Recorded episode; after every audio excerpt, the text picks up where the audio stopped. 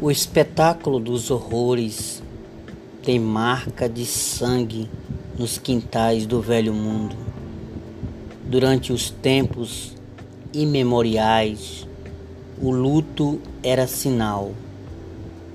Todos sabiam da mesma profecia. O sangue dos inocentes e as mortes das primeiras virgens tinham sempre o mesmo sacrifício. Para muitos, a luz era Deus, para outros, tudo não passava de um rito de passagem. Francis James Lima da Silva